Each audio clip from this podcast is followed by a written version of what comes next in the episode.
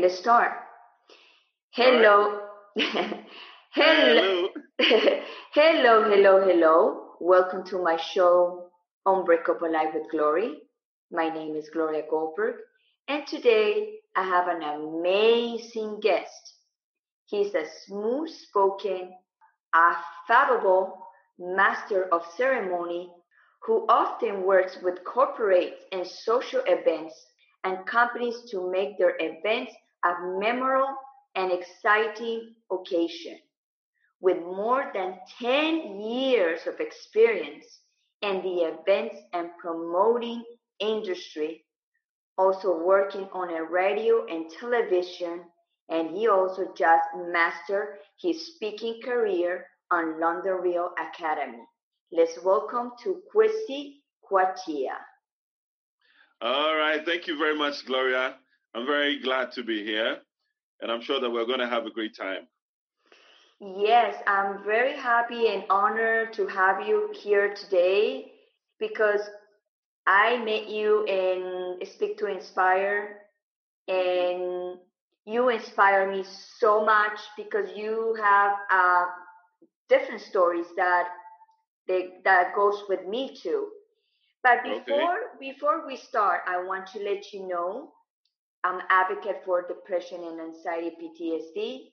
So that's Mhm. why I bring people successful like you that went through also a rough moment and how you can teach them with your experience and your story so they can hear that story and feel inspired. So Okay.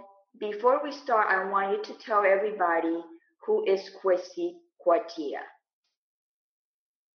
All right. So, uh, like Gloria said, my name is Kwesi Kwetia. I'm right here in Ghana, and I'm a master of ceremony. I do radio and television as and when I think it's right for me to do, and I've been doing this close to 15 years.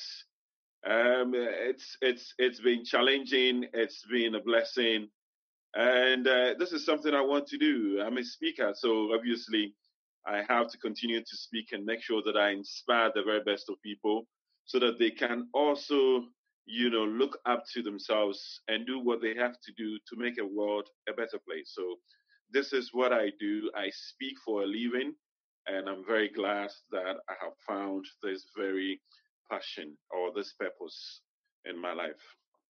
So, Kwesi, do you ever feel depression or anxiety? Yes, I do.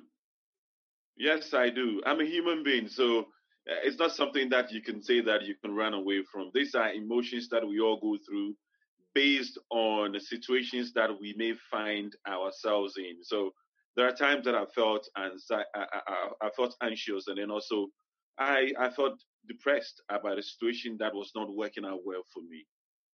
And when we're talking of when you said that you feel depressed, what was your symptoms of your depression that you you you feel like, oh, I have depression? What was that? You, you know, I don't. I, I, the first thing that I felt was I don't think right. My mind uh, is full of so many things that are bothering me. I, I can't seem to hold on to one thing that can calm me down. And I feel like my life is not worth it. I, I, I just, I'm just, I'm just not comfortable with myself. It's as if I'm not really doing anything better with my life and everything is just falling apart with me. These are some of the symptoms that I tend to feel when I'm depressed. And and you get many times depressed, or or or, or, or it was one episode that like marked you, and you said for the first time, I haven't depressed. Well, I would have to say that it comes with stages because um, I remember when I finally decided that I wanted to do something on my own and I started, it wasn't going out the way that I expected it to go. And I fell into depression. It was a really bad time for me because, one, financially, things were not going out well for me. I also have a family that I need to take care of. And it was a very bad moment because it's as if like okay you were working over here and things were going out well for you. In a in a way i would say that averagely it was going out well for me, and then you stopped and you jump onto something that you want to really do for yourself, and things are not really working out for you, and it's like, okay, what I decided to do is it the right thing for me to do, or I should just go back to where I was and then just stay there. And you know that where you were initially was not really something that was really helping you because you were just giving what they had to give you based on your working terms that you have with them. But then when you want to do something on your own, it has to come fully from you. So eh, when I talk about the phases, there are times that, uh, depending on the situation that you find yourself in, you can be a bit depressed and it can be very intense. And there are times also that you can be depressed for maybe a couple of weeks, months, and then, you know, you look forward into working out solutions for that. So when you say phases, like a, like a depre- your depressions can go for one day or two, or it can go for weeks, and it can go for months. Depends the case. Yes, yes, depending on the situation. Yeah. And wait, what do you do to recognize that you have depression? And what do you do? Like say, no, no, no, no, no. I need to move on. All right.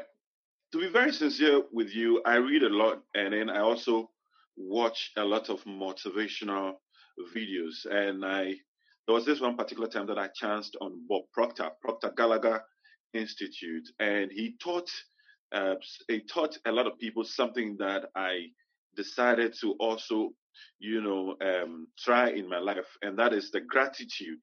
Being able to wake up in the morning and be grateful for 10 things. And I started out the first two, three days, um, I wasn't really feeling it was on and off.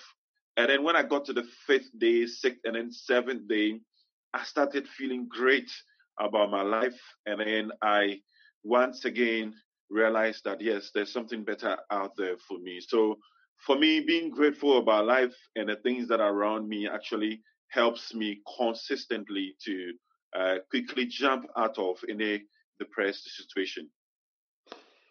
Wow, and we we all go through phases. That's what people don't understand. We all go yeah. through phases, and people confused. They said, "Oh, I oh I don't have depression because they don't diagnose me that I have depression." And it's not about that. When you have depression, it's because you are sad and down and you don't want to do anything. And you feel like a disoriented, you don't know what to do, you don't know what is lost, like a loss. And like you said, the last they last in different ways. And and yeah. people don't realize that. And it's very important, like you just said, that to be able to read positive positive things see videos to inspire you to to get motivated and move on in life. Yes. Yes it is. Very very i mean being grateful actually allows more to come to you. I mean i don't have much let's say i don't have money on me but i'm grateful for life. At least i've gotten something to eat in my day and i'm very thankful. By imbibing or by practicing or inculcating these habits into your life, you being grateful that you have life, you have health, it actually allows more to come to you. And I'm sure that it will give you a peace of mind that you never expect. And ever since I started practicing this for a couple of years now, it's always been a blessing to me because I think being grateful actually uh, gives your life a life force that you have no idea that exists for you. So, Kwesi, what make you to be a public speaker and wanted to inspire others? Well, I well let me let me go back to when I fell in love with public speaking. I was in a senior secondary school, and we we, we were uh, I think uh, the uh, past president of America, uh, Clinton, Bill Clinton came to Ghana, and um, you know, in my school, I went to a, a, a senior secondary school called Accra Academy, and uh, we were told that we were all going to go to the Independence Square for uh, to kind of welcome the American president, and he was going to talk to all of us. So we were all happy about it. When we got there, the president was not there yet, but then there was a gentleman who was speaking an American, uh, black American, and he spoke so well when I got there, I was in awe of the way he spoke to all of us. And I said, Listen, I'm just going to be like this gentleman one day. That's what I said to myself. I'm just going to be speaking to crowds. When I said that, I didn't know that when it, it, I didn't know that in school I was already doing that. A lot of my friends realized that ah, you say you you want to be like this gentleman, but that's what you've been doing in school. When we're having entertainment, you're always getting on stage, holding the microphone. So it's basically the same thing that you're doing. I said, yes, this guy actually confirmed to me that this is really what I wanted to do to be able to inspire people, to make people happy, and then just to uh, make sure that people have a great time with their lives. So every time when you go to give a speech, what do you use? Do you use your intuition, all the knowledge that you have, or what do you focus when you're gonna go to give a, a, a, a speak? Okay, so usually uh, as an MC, when I have an event, I make sure that I get there maybe an hour before the event starts so that I can connect or relates to some of the audience or the guests that are coming. That way, it actually gives me a measure of uh, what the audience is or who they are and how I'm supposed to reach out to them when I start speaking. So I I do this a lot of the time. I, I talk to them, I make friends with some of them, and then interestingly, when I get on stage and I'm about to speak, I pick on some of the things that they have said to actually start the event. And by doing that, a lot more people are so happy. They get so happy about the fact that, whoa, they least expect that I could do that. And then secondly, sometimes they don't even know that I'm the MC for the day and then they see me on stage and I'm having conversations with all of them about conversations that I had with one or two people. That that bonds us together and um, it encourages and even inspires me as an MC to be there for my audience and make sure that I serve them well. So these are some of the things that I do. And even when I have the chance to go and speak at um, uh, some schools, I also make sure that I speak to the students just to find out how they think about things, especially when it comes to life and their life, what they want to do with their life. So that when I get there, I get on stage and I have to speak, I make sure that I speak accordingly so that they can easily relate to the things that I'm talking about since I have had the opportunity to speak to them before. That is very, very important because you always, like a, as a public speaker, like like you know I'm I'm also I'm, I'm new and probably speaking to You have to know the crowd and where you're going to be able to speak, and also everybody have a different um, language means in education. Some some words yeah. are very big for a lot of people if they don't understand, yeah. and if you speak with big words, they probably would be lost because they would not understand what you're saying. Yeah. So when you yeah, go to the when you go to the schools, what do you speak to the kids? Well, I believe in one thing. For you to be able to find out what you're good at, I think this is something that I'm so passionate about. You've got to find out what you're good at as a person or as an individual. I believe strongly that we are all here for a reason and we came here with gifts or talents that we can use or make uh, useful so that that can benefit us, our community, and the world at large. So I usually concentrate in these areas to make sure that when I get to speak to people, I try as much as possible to bring out the best in them that sometimes is lying dormant and they don't seem to see with themselves. I like to wake up that giant that's sleeping inside of you. I don't want you to concentrate on your external activities or what is happening to you around the world. I want you to concentrate on you. Find out what you are good at. I believe that it does it doesn't matter how small or how big, but as long as you can be able to find what you're good at and you start using it or making good use of it, you become a blessing to yourself, your family, your community, and the world at large. So these are the things that I like to speak to people about so that that can wake them up so that they can also find a purpose in their life. We all want to be happy. one day when we sit all alone and um, the time is getting closer for us to go to the other side of life, we want to be able to say to ourselves that, yes, I came here, I was able to um, bless the life of this person and that person, or I was able to bless my community by uh, creating this very particular thing that is continually helping the community. Or I was able to speak to this gentleman. Uh, he was in a very bad state of his life or her life. And I spoke to them, and then they got back to themselves. They started making something good out of their lives. That is very powerful. Yeah. Very powerful. Kwesi, right now, you know, we are in, in this moment of, of this moment, the world is going through a lot, a lot of problems right now. But I'm not going to go into those details and why I bring this in because you have a very powerful, powerful story. Mm-hmm. And it's something very similar to a lot of people are they're going they're encountering right now, and they can mm-hmm. encounter to feel that they don't have a job, or yeah. they feel that they fired them because a lot of people is already laid out from work because the situation and i yeah. want you to tell my audience your story about what happens the day that you was working for almost 10 years to this company and what yeah. they told you i want you to tell that tell that story to my audience all right so um i i professionally I was working with an advertising agency, and I did that close to a decade.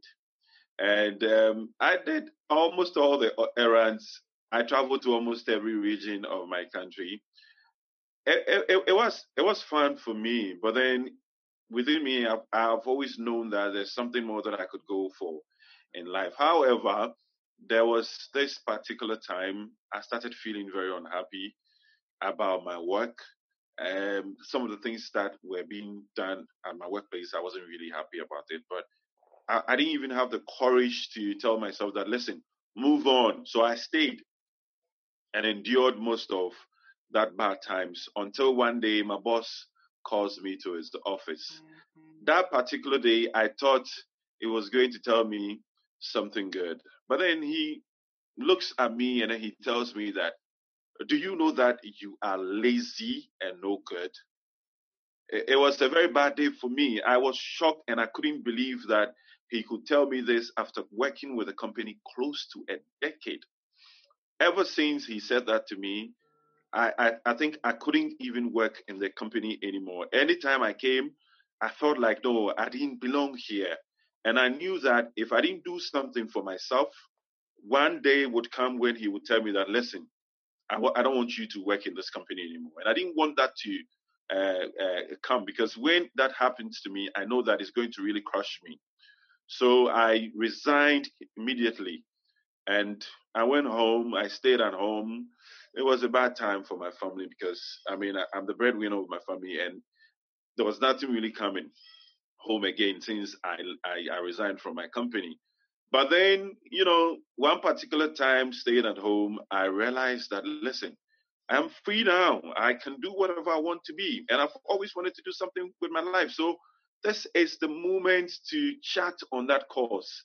So I said, listen, I'm going to go into public speaking. And I wanted to find out the area that would best suit me and I've always admired um, uh, uh, an MC, MCs. I've worked with MCs all my life, and whenever I even hire some of them to work, when we put together events, I sometimes feel like I could do this, I could do this. I said, listen, I'm going to go into this full time, and I did that. I said, no, I'm not going to give up. I'm going to go straight into this, and I'm going to do all that I can. I'm going to do whatever it takes. This was the idea that I had in my head, I was fully committed to it. Because when you decide that you want to do something with your life, if you do it out of convenience, I can assure you that you would not get anywhere. But then when you do it out of commitment, it would surely get you to the place that you really want to go. And then to be very sincere with you, I did everything that I, I would to really get there. And I wouldn't say that it was a smooth road for me. I had bad times when, you know, I worked for free for a couple of months and, you know, I couldn't even support myself uh, when it comes to transport and going to events and even my family. But then I said to myself, I need to move into the next gear so that I can start making money.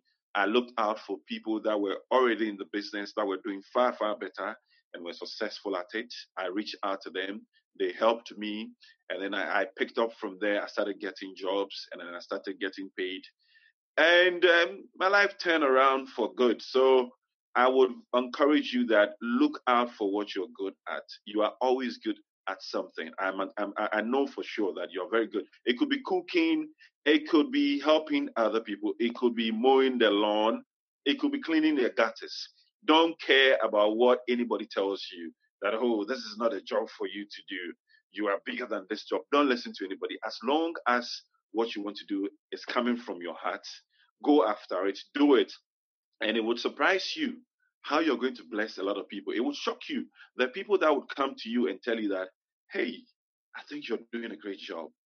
These are the people that you should look out for. Don't uh, look out for the people that will tell you that, you know, you are below this job or you can't do this. Look out for the people that would smile at you, that would come to you and tell you that they really do appreciate what you're doing. And I think that would really help to make a difference in your life also uh, that moment that the guy told you that you was a loser that you you was lazy whatever he said to you that also was a kind of blessing and opened your mind like yes. uh, no like no i'm not like this yeah. what this guy is saying yeah when when when he said that to me I, I I could not believe it because I've worked with you for 10 good years. How come in all the years I never heard this from you? How come you've been keeping me for close to 10 years and you never said this until today? You're telling me that I'm lazy and no good. And this was at a time when the company was going to through crisis. So I felt like he should have been lenient with his words, and it was that the words were very harsh to me because close to 10 years, at least you should be able to speak to me in a manner that um, uh, I would feel respected. So uh, for me, it, it, was a very bad day for me. Then I said to myself, no, I'm not going to allow this to beat me because I'm better than this. I'm not going to allow it to beat me because I'm better than this. Because if I'm able to work with you 10 good years, we've had a lot of successes, it should tell me that I'm able to do some things that bring success. Because if you're working with someone and you work with them for years, that should tell you that there's something good that you're really bringing to the table. So one day when they tell you that you're good for nothing, you shouldn't really pay attention. Yes, it's going to be a bad time or a bad day for you that moment. But let me let me give you an example. When I started out as a master of ceremony, at one point a very good friend of mine who I trusted came to me and spoke so bad he said so many evil things about what I was doing. I had no idea why he was saying those things. I, I, I, became very depressed, extremely depressed. I didn't know what to do. I felt like, no, I should just give up being a master of ceremony. Then all of a sudden, somebody said, why don't you call your mentor and talk to him about what you're going through? So sometimes in life, when you're depressed, look out for people that you regard that are, that are doing successfully more than you, and then call out to them. So I called my mentor and then spoke to him his name is Kafui Dey, about my situation. And then he said, Listen, Kwesi, I want you to do a little work for me, a little exercise. Go and list all the events that you've done in the past up to now. And make sure at each event, write the amount of money that you made. And when you finish, sum it up and then let me know. When I did that and I summed the money up, I was surprised that I could make that kind of money. When I called him, I was laughing and he was like, Kwesi, why are you laughing? I said, Oh, I don't think you should speak anymore. With a message that you wanted me to hear or you wanted me to listen. I, I, I just I think by doing this this exercise that you told me to go and do, I think I've gotten the message. You said, Yes, what you just what you just did and the amount of money that you just saw or you put together with all the events that you've done should tell you how much you are earning and it could shock you that you're even earning more than the person who told you that what you're doing is not a blessing to you. So don't listen to what people are telling you at all. People will always tell you things to break you down. And sometimes you don't know why they do that. But some of these things are a blessing to you. It, it, it, actually would teach you how you should look back into yourself and realign yourself or reorient yourself so that you can be stronger for what is coming ahead of you or the challenges that are coming ahead. But sometimes, sometimes God or or the or or when the person you that you believe, they send you signals, and He God send you signals when you was feeling like, oh, I don't want this job, I don't, I'm not feel well. So your yeah. conscience was sending the signals until you get the news and saying you're not good. And it, and yes. And maybe you you need to hear it that way for you to react. Because if the probably the guy said to you, you know what, Chrissy, uh, the company's doing bad, we cannot have you, you're very good, and that's that's it. You probably were like, okay, and you probably will be like uh, maybe passive. But the guy, what he did, it was like a punch in your face and say, yeah. and he wake you up. Yeah, that woke me up. To be very sincere with you, it woke me up. And you know the amazing thing about what happened on that day, I've been feeling unhappy and depressed about my work because I wasn't enjoying my work anymore over there. There was nothing that felt like a. Uh, uh, uh, um, it felt like uh, uh, um, like heavy, nothing that, like a heavy. Yeah, it was nothing that felt like something new that could challenge me. Then he tells me that, and I realized that no. So this thing that he told me, uh, I have been already been prepared for that from the time that I wasn't happy with how the work was going and everything.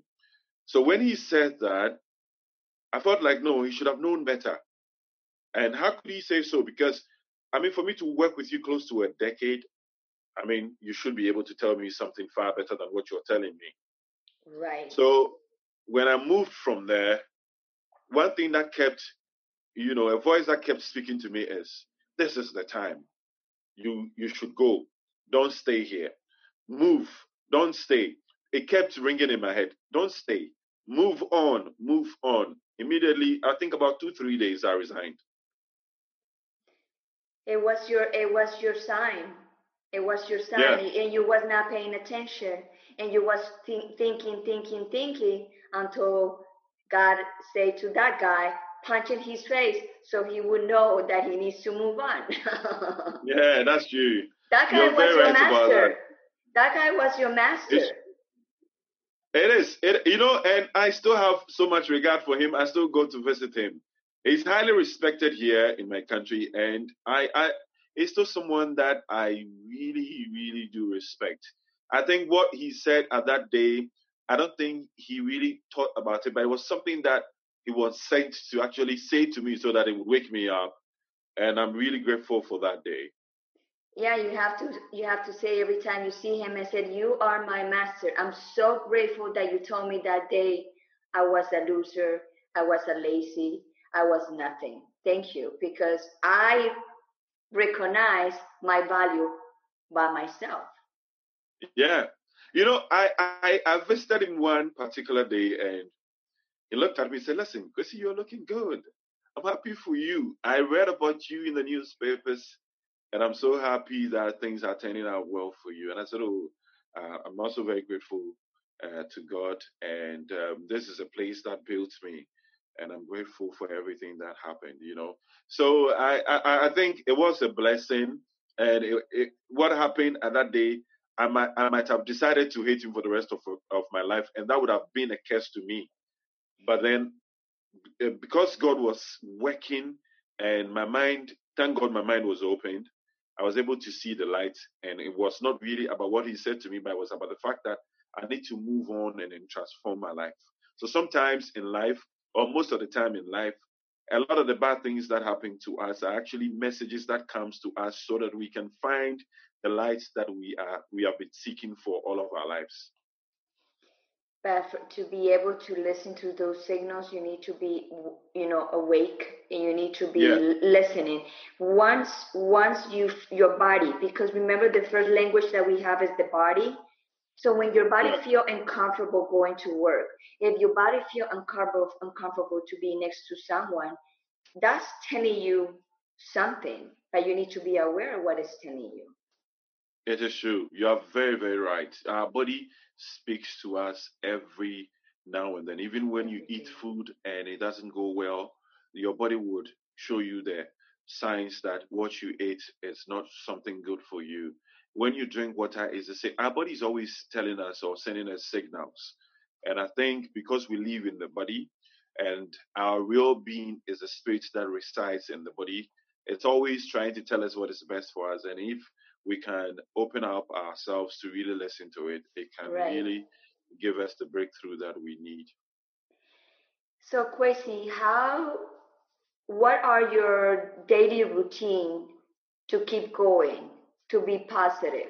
Because every time we, it's very difficult to be all the time or all the time happy or all the time like, ah, it's hard. And, and now in this, in this world that we live in, but you yeah. and me, that we are in the path to inspire people, we need to work harder to be able to to mm-hmm. show and demonstrate that yes, we go through rough moments, but here we are. We here we are. Mm-hmm. So what exactly do you do to keep going and show everybody when you inspire people to keep going? For me, I think one of the greatest things that you can do with your life is to be grateful. I think it is uh, a, a, habit that when you cultivate, um, you can easily go through anything in life. Um, if you look at what is happening in Minnesota at the moment, um, it's not really something that we should all be happy about. But unfortunately, so much has been going on for years, for decades. And uh, one would say, why are people looting? Why are people doing all the things that they are doing? But you see, we can also look at it in another uh, form, in the sense that what if they were coming at you individually, assuming the blacks were all coming to you, you, every white, they're killing every white in their homes. That is why we should be grateful for everything that happens. If they are looting or they are burning houses and they are not targeting individuals at the moment. We should be grateful Correct. that this is happening so that we can actually bring, we can actually have all of them on the table and say the sorries that we have to say to each other and then move on as a community and as one people. So for me, being grateful in life actually gives you the foundation for you to look at your life and see how best you can organize your life so that you can actually move on every now and then when challenges come through in your life. And I think it's the best thing that I, I do every now and then. Every moment, even in the afternoon, I can be grateful. Okay, maybe I, I went out, I wanted to do something and it went out well. I'll be there and then I said, I said, I'm grateful that this happened to me. I'm grateful that it, it went out successfully. Being grateful, I think, covers everything about life. So let's just be grateful. We are here on earth, and whoever made it, we know it is God who did it, but we've not met God. None of us have seen God personally, but we feel God spiritually in our spirits. And we should be grateful that He brought us here. Or if God even is a woman, God God brought us here, whether God is a woman or a man, we are here. We should be grateful to the Maker that brought us here and by doing that, the maker gives us more because then the maker is happy that, okay, the people that are brought here are happy about what I gave them and why and why I brought them here and will be willing to give us more. It's just like your mom and your dad. Uh, Gloria, imagine you buying something for your daughter and after buying it, your daughter after you come home, you give it to your daughter, and your, your daughter looks at the thing, uses it, and says, "Mom, I'm grateful that you bought me this. This is helping me. I'm happy. Next time, you want to buy that for your daughter again because you know that she's going to appreciate what you gave her." So, for me, gratitude is the number one thing that I think we should all inculcate in our lives. It would help us to really uh, fight through every challenge that come our way. And also, Kwesi, we need to see each other like people. Like we are people. one we are one, we are one. like people, no colors, no nationality, no nothing. People. When I when I talk to you, I just see you, you, Kwesi. the man that I, the man Yeah. that I, the, the the man the person that I successful successful man that I met in my course for Speak to Inspire, and that's the only Yeah. thing that, that matters. The rest That's That's all that matters. That's why it matters and, and, and, stop with the dividing dividing and respect also we need to also cultivate that respect for other people Yeah, that that's it. You know, when we all started Speak to Inspire, you caught my attention. I don't know why. I've always felt this connection with you. I'm like, how? How come? I'm just telling you something that you don't know. From the first day up till the day we completed the course, I've always felt this connection with you. I don't know. So when you said you wanted me to come on your show, I said, oh, okay. And I'll get it. And I'll get it. Do you get it? And I'll get why I'm kind of attracted to your personality, who you are. There's always someone. uh, There are a couple of people in in our, uh, in our group that uh, I'm really attracted to. You're you're one of the first persons. You're one of the f- first person that I got attracted to, and I said, no, this is an amazing person. That's all that you know. My spirit just told me. At that time, I didn't even know your story. To be very sincere with you, so I don't see people as okay, black, white. No, I'm not that kind of person. I see human beings as human beings. That's just all that it, it is to me. I don't see people as colors. No, no, no, no, no. Mm, we are all the same. We are one people, and we you can be attracted to anybody at all. You don't have to say, okay, oh, Gloria is a nice person. I've seen Gloria. I like Gloria, but because Gloria is white, I have to hate Gloria. Why? I don't see that. My spirit doesn't really go in for that. me either i never i never had that in my mind or my heart not even when i was growing up never never like uh, it doesn't register in my mind that way Yeah, yeah, that's true. I mean, we we we we, we are yeah we are we are one. We are one, and if we collectively get together to use the very best that we all have, I think we'll make this world a better place. That's how I see it. It has nothing to do with religion. It has nothing to Mm-mm. do with culture. It all, what what what we have to do is to be one as as human beings, and I'm sure that uh, that would help this world go to a better place. Yeah so Kwesi, uh, how do you see yourself in the future Okay, that's that's a lovely question. Um, I would want to be speaking to the world. Let me put it that way. In the future, um, after Speak to Inspire, I, I I intentionally got on that course to be able to share my story and also um, upgrade my skills to be able to travel all around the world speaking to people. And like I said earlier on, I believe strongly that we all have something good that we can give to the world.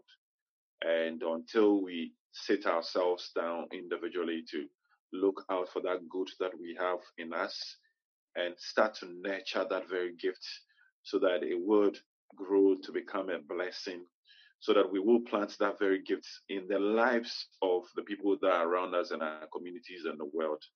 And then I think there's so much that we can do to help each other. So for me, this is what I want to do with the rest of my life ahead of me. I just want to be able to spark that kind of uh, greatness that lies in people all over the world so that they can wake up to it and then start using it. And I think the best is yet to come. The best is yet to come from each and every one of us. it will happen Kwesi, because it's already in your mind Yeah. Yeah, Kwesi, it would have been. Before uh, we go, I always ask my my guests three questions. So Okay. the, the first question is, can you describe me yourself in one word or a sentence? Can I describe you? No, you, you. Can you describe me? Can I? Can you describe yourself in one word or a sentence?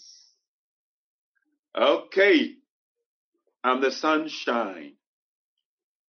That's a nice one. Whenever you wake up and you see the sun up over there, remember you just saw Kwesi. That's me. That's beautiful. So the second question is, do you are unbreakable? Yes, I'm not. I, I'm not someone that you can easily break. I am a believer of life, and I'm grateful for life. So you may say things that would hurt me, that would crush me for that moment, but I'm definitely coming out of it. That's why I told you that I'm the sunshine. I will shine. Darkness will come, but the morning will come and the sun will rise again. So that is me. That's beautiful too. So the last question is Do you will have an unbreakable life? Yes, I do have it. I have an unbreakable life, and I know that I'm a blessing. I'm a blessing not just to myself, to my family, to the world, and into my community. I am. Um, so that's beautiful too. So before we go, I want you to tell to my audience something that they gonna you let them thinking about today. All right. So I'm going to share a very powerful quote that I learned or that is part of my life, and it's coming from John Assaraf. He's a best-selling author and a serial entrepreneur. And he said, if you are interested, you do what is convenient. If you are committed, you will do whatever it takes. So do whatever it takes. For me, that's what I chose. I don't want to do things out of convenience. I want to do things out of commitment. So do whatever it takes to make you happy, create the life that you want to create uh, in this life that would make you happy. Do whatever it takes to make sure that you get it. I'm not saying you should go and kill someone. No, look out for the best things that can make life beautiful for you, and not just you, but the world around you. That's beautiful. Thank you so much. I know my audience are going to be very happy to hear that, especially in the moments that we live in today. So, Kwesi. Thank you too very much, Gloria. Thank you so much to be an Unbreakable Life with Glory. I'm so such an honor to have you today here. Oh, come on. I am the one honored to be on your show. I'm so grateful for this moment. Thank so, you so much, Gloria. God bless you. So, Kwesi, before we go, where you want people to to see you? Well, on my Instagram is at Kwesi Kwatia, K W E S I K W A T I A at Kwesi Kwatia, and the same thing on Facebook. All right. Anyway, I'm gonna put it in the bottom of the episode, the links, so you can go and find Kwesi and find very inspirational quotes and beautiful work that he's been doing with a lot of people for over 10 years, 10 years or more, right? Yes, 10 years and more, yeah. All right, Kwesi. Thank you again Thank you again, Gloria. Okay, everybody, this is another episode of Unbreakable Life with Glory. My name is Gloria Goldberg. Thank you so much to be here and remember to support mental health. That's very important. And see you in another episode. Thank you so much. Have a wonderful day. Have a wonderful life. Thank you. Bye-bye. Bye.